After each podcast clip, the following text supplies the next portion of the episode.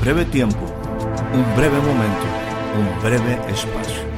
Bienvenidos, bienvenidos a una nueva temporada de voces. Soy Héctor Rocha y le pido que me permita entrar un momento en su espacio de vida. Durante los siguientes minutos deseo tratar temas que puedan ser significativos y aporten valiosa información para el desarrollo integral de su vida. Bienvenidos una vez más a nuestro espacio de voces.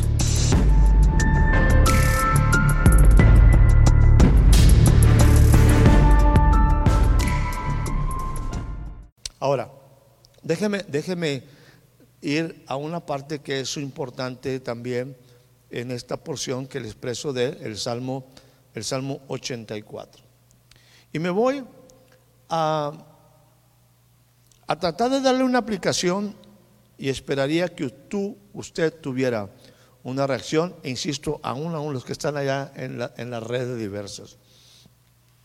Yo estoy seguro, estoy seguro de que Dios quiere llevar nuestra vida a mucho más. No tengo la menor duda. Dios quiere en estos días, está actuando de tal forma que está preparando nuestra vida para llevarnos a mucho más. A que, a que este tiempo sea diferente. No quiero crear una falsa expectativa, no quiero traer una palabra nada más así en el aire motivacional, pero bueno, me gustaría que tú tuvieras una reacción en el pensar que Dios quiere hacer algo diferente en tu vida. Y que solamente, hoy, hoy también compartía cuando hablábamos del Salmo, de lo que es Deuteronomio 32, el cántico de Moisés, dice, ojalá que mi pueblo entendiera su postrimería, cuál será su fin. Bueno, yo quiero decirte que Dios quiere prepararte para, para un fin. Puede ser el fin de un negocio, puede ser el fin de una etapa, puede ser el fin de tu vida, puede ser el fin de un año, puede ser simplemente que tengas, que tengas las condiciones para que aquello que, que en un momento puede ser tu postrer estado, tu postrer estado, tu siguiente estado, tú llegues bien. No sé dónde estás, no sé si estás en una situación negativa. Pero Dios quiere que, que, tu estado final sea bueno. No sé si estás en una nueva etapa en tu vida. Y Dios quiere llevarte a que cumplas esa nueva etapa en tu vida. A lo mejor no tienes, a lo mejor estás flojo, ojeroso y sin ilusiones. Y Dios quiere llevarte a una etapa donde no estés ni flojo ni ojeroso y sin, y, sin ilusiones. Dios quiere que te entusiasmes con la vida, con lo que está detrás. Y entonces el Salmo el Salmo número, este que estamos leyendo, el Salmo 84, dice algo que es maravilloso. Y quiero hablar de otra parte de la bienaventuranza. Esto es para los bienaventurados, para los que tienen una identidad, pero para mí aquí hay una, una serie de, déjeme decir, de, de decisiones, de acciones, hay una demanda o hay una invitación a que precisamente nos pongamos en la posición de poder ir a algo mejor a algo mejor. ¿Te interesa? Déjame decirte lo siguiente. Número uno, dice, dice la palabra de esta manera. Bienaventurado el que tiene en el Señor sus fuerzas. Bienaventurado el que tiene en el Señor sus fuerzas. Yo no sé en qué etapa de tu vida tú estés. No sé lo que estás buscando hacer. No sé, vamos a decir, la cantidad de fuerza que tú puedes tener. No sé tus condiciones ni físicas, ni morales, ni espirituales. Y no me refiero a que no tengas nada. Pero hay momentos donde nuestra vida tiene grandes planes o grandes necesidades o grandes retos y nuestras fuerzas están limitadas. Quiero, pero siento como que me falta algo. Dios les está hablando aquí a los bienaventurados y te dice, bienaventurado eres tú, cuando tus fuerzas, tus fuerzas están en Él. Cuando, déjame decirte, esto tiene quizás aplicaciones varias, que lo que tienes de fuerzas, las tienes en Él. Pero cuando están las, tus fuerzas en Él, tú puedes contar con sus fuerzas. Bienaventurado cuando tienes 100 pesos y tú tienes un gran proyecto. Y tú dices, con 100 pesos, lo que yo puedo hacer no es suficiente.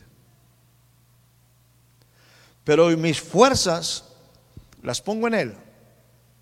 Y estos 100 pesos en sus fuerzas pueden hacer una diferencia. Bienaventurado cuando tus ánimos, tus intenciones, tus intensidades, cuando tus recursos, aún tu vida, aún tus fuerzas, las tienes en Él.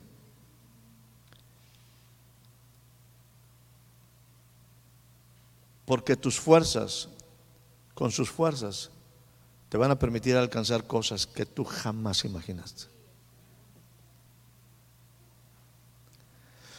Porque si tú estás pensando en alcanzar las cosas, como decían los niños chiquitos, ¿no? con, tus, con tus propias fuerzas.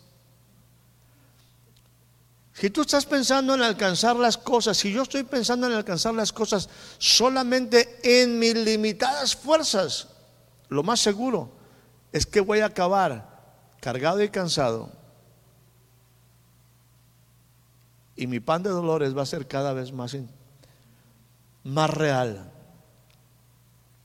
Pero cuando yo tengo una identidad y pertenezco a una familia, cuando yo tengo ese corazón de poder conocer o tengo la oportunidad de tener de poder conocer a través del corazón aquel que es Dios mío y Rey mío, Aquel que aún en su casa una golondrina puede hacer nido, una, vamos, una ave puede, las arañas mismas en su palacio pueden vivir.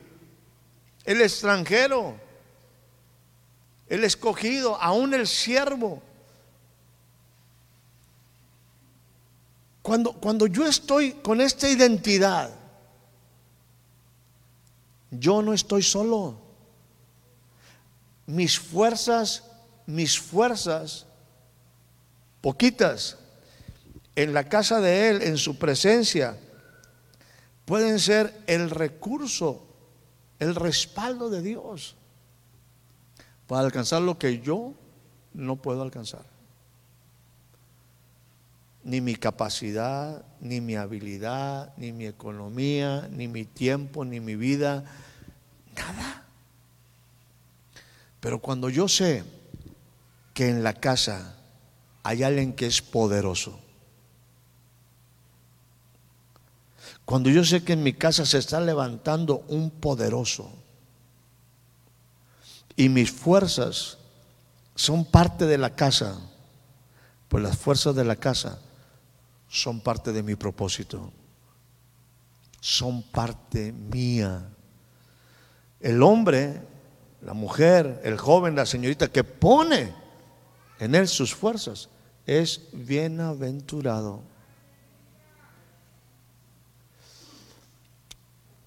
Bienaventurado es una persona, acuérdense que los bienaventurados no son la gente perfecta, es la gente que ha decidido caminar en un camino hacia la perfección. Va de nuevo. Los bienaventurados no somos gente perfecta. Es gente que ha decidido, ha decidido caminar en el camino hacia la perfección. Son decisiones. Para mí, el ser bienaventurado es diferente a ser bendecido. El bienaventurado toma decisiones. Decide habitar en su casa. Decide caminar en función de la revelación. Recibe bendición, por supuesto. Pero él es bienaventurado aunque no tenga la bendición. Porque tiene una identidad. Porque sabe a dónde pertenece. Y por eso es una persona que está dichosa, contenta.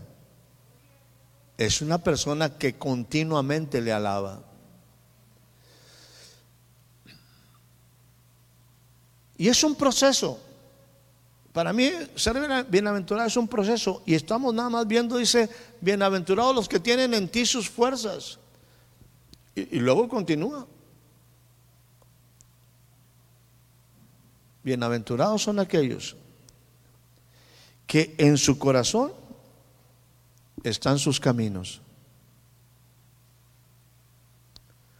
Bienaventurados aquellos que no solamente tienen en él sus fuerzas, sino que en su corazón están sus caminos. Aquellos que, insisto, hemos decidido caminar por el camino de la verdad y de la vida, por las sendas de justicia.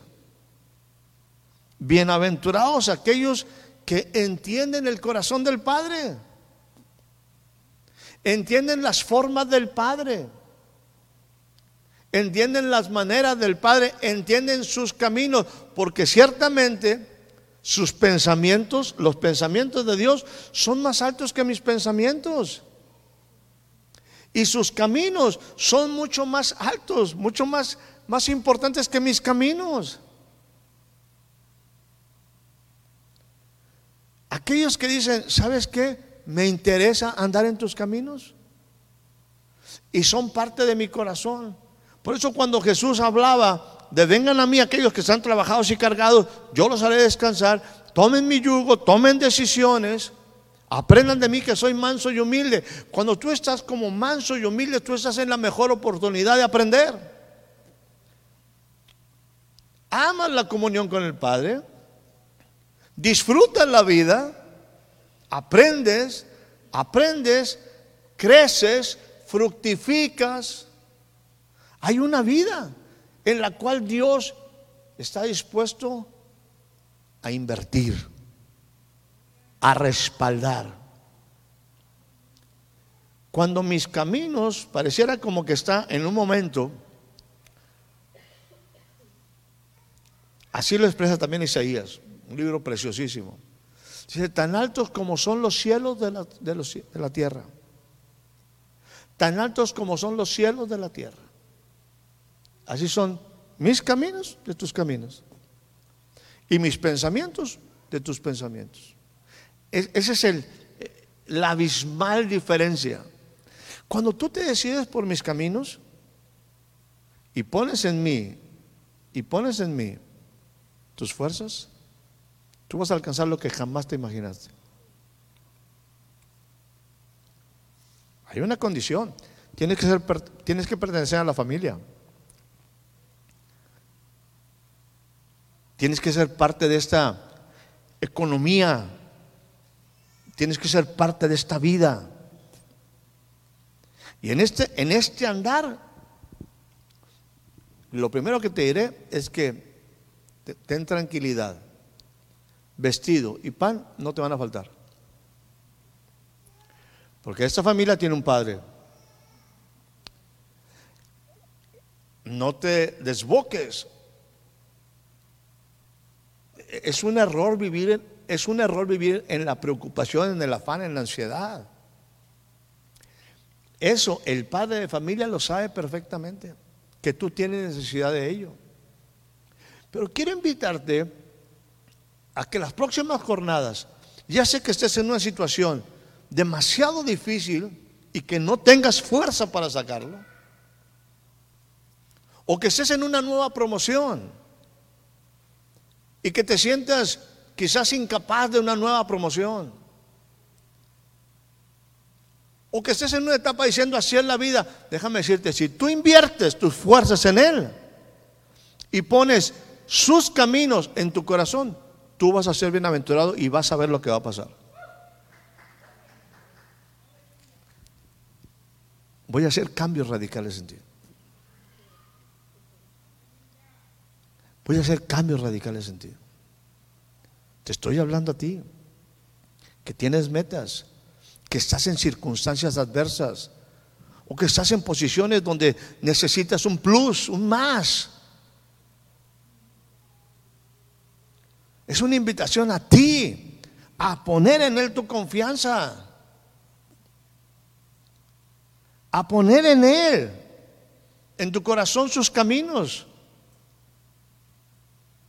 Y vas a ver que no solamente vas a ser bienaventurado, sino que vas a permanecer como una persona bienaventurada.